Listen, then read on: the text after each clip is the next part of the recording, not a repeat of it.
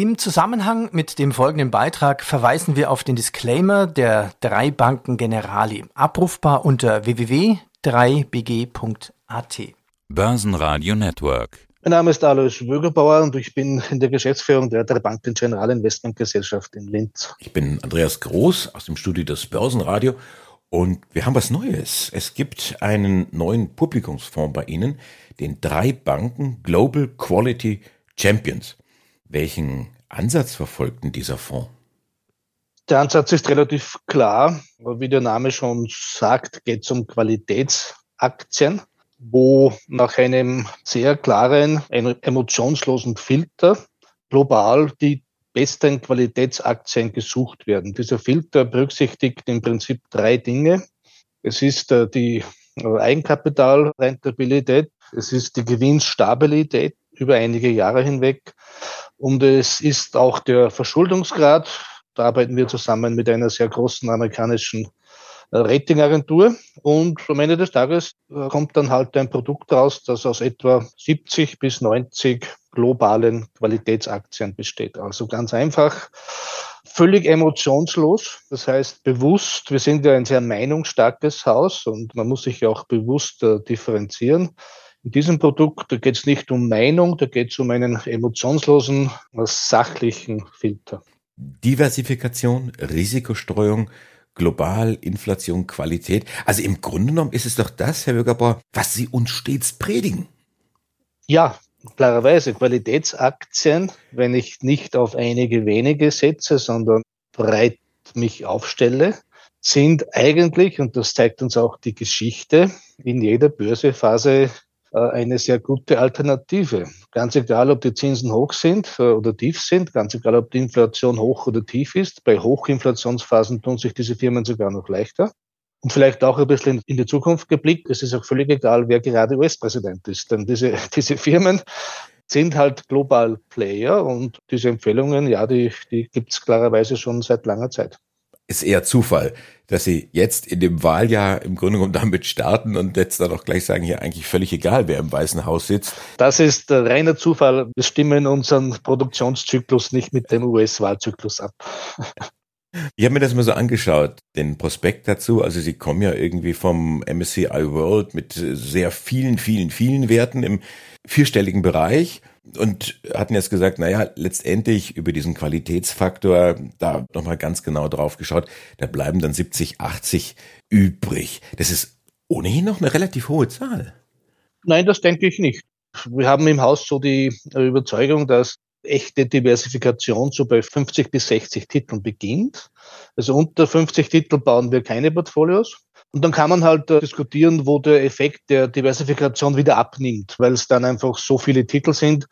Ich würde sagen, irgendwann bei 100, 120 Titeln nimmt es dann wieder ab und wir sehen so 70 bis 90 Titel als ideal für die Portfoliokonstruktion an. Bei diesen Werten, was passt denn da rein? Passen da auch heimische Werte rein? Also eine OMV zum Beispiel, kürzlich Zahlen geliefert, die scheint ja auch sehr, sehr breit und global aufgestellt zu sein und zahlt darüber hinaus noch eine ganz attraktive Dividende wieder mal. So was die Zukunft bringt, weiß keiner. Aktuell ist kein Österreicher im Fonds vertreten. Vielleicht auch äh, gerade bei, Öltiteln muss man sich schon auch anschauen, ja, die, die Gewinnhöhe ist momentan gut. Die Gewinnfluktuation in den letzten fünf Jahren kann ja schon und war ja auch schon recht deutlich. Das heißt, Ölunternehmen fehlt schon auch oft auch die Gewinnstabilität, was ja auch in diesem Modell ein, ein wichtiges Kriterium ist. Wenn ich jetzt der Vorstand von OMV wäre, würde ich sagen, ja, Herr Bürgerbauer, ich bin ja nicht Öl. Ich will ja immer weniger Öl. Ich bin ja eigentlich mehr Chemie. Dann würde ich sagen, sorry, ich nehme das zurück. Ändert aber nichts an der Gewinnstabilität, die nicht vorhanden war. Ist der Fonds sparplanfähig? Ja, wie alle unsere Fonds. Klarerweise sparplanfähig jedes, jedes Monat. Ich habe mal gelernt, man soll den Tag nicht vor dem Abendprogramm loben. Nach einem Monat im Börsenjahr, inklusive Quartalszahlen, inklusive einer Notenbanksitzung, da kann man doch eine erste Hochrechnung geben aufs Börsenjahr. Wie sieht die aus momentan? Ja, da wäre ich sehr vorsichtig nach, nach einem Monat. Bis dato gibt es keine neuen Erkenntnisse. Was ist denn bisher passiert im Jänner?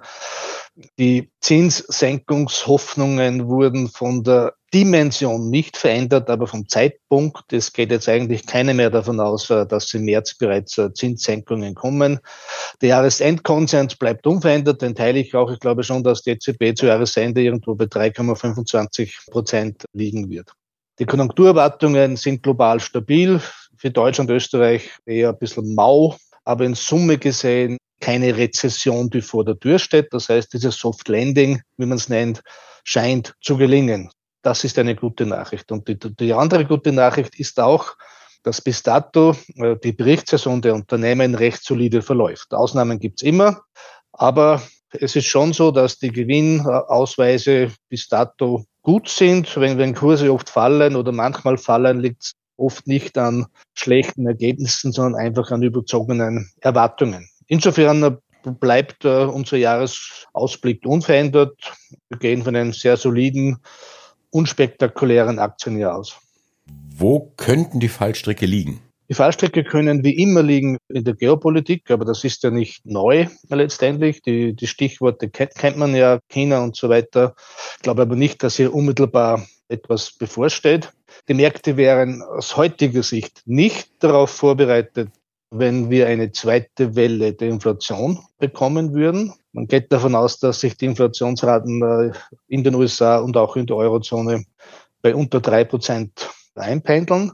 Das heißt, wäre die Inflation höher, wären die Märkte nicht darauf vorbereitet, die Zinssenkungshoffnungen würden reduziert werden oder verschwinden und das würde sicher sowohl am Aktienmarkt als auch am Anleihemarkt für Turbulenzen sorgen. Aber all das sind Szenarien, die nicht unsere Kernszenarien sind. Ich hatte heute bereits ein Gespräch mit einem Technologiespezialisten. Da haben wir natürlich über die glorreichen Sieben gesprochen oder wie viel das jetzt letztendlich sind. Momentan sind es ja sieben, vielleicht bleiben am Ende des Tages drei übrig, wie in der Filmvorlage. Es gab ja vergangene Woche doch sehr viele Bilanzen, gerade hier von diesen großen amerikanischen Tech-Werten. Lässt sich das auch weiter drehen, weil irgendwann sollen ja auch mal die, die kleineren Werte, die Nebenwerte irgendwo in den Fokus rücken. Da wäre doch eigentlich 2024 ein gutes Jahr dafür. Ja, das denke ich auch. Vielleicht ist es noch etwas zu früh. Momentan stehen die großen Titel noch sehr im Vordergrund. Ich denke, es wäre dann Zeit, wieder stärker auch auf Small- und Midcaps zu schauen, wenn der Zinssenkungszyklus beginnt, weil diese Firmen äh, sind ja vom Zinsumfeld äh, oft wesentlich abhängiger als die großen US-Multis, die eigentlich im Cash schwimmen und, und daher kein Zinsthema haben. Insofern, äh, wenn wir davon ausgehen, dass der Zinssenkungszyklus im zweiten Halbjahr 2024 eintritt, dann gibt schon eine gewisse Logik, dass auch kleinere Werte dann einen gewissen Aufholeffekt sehen werden. Und die würden Sie sich dann auch ansehen, denn Qualität ist ja, das wissen wir, keine Frage der Größe.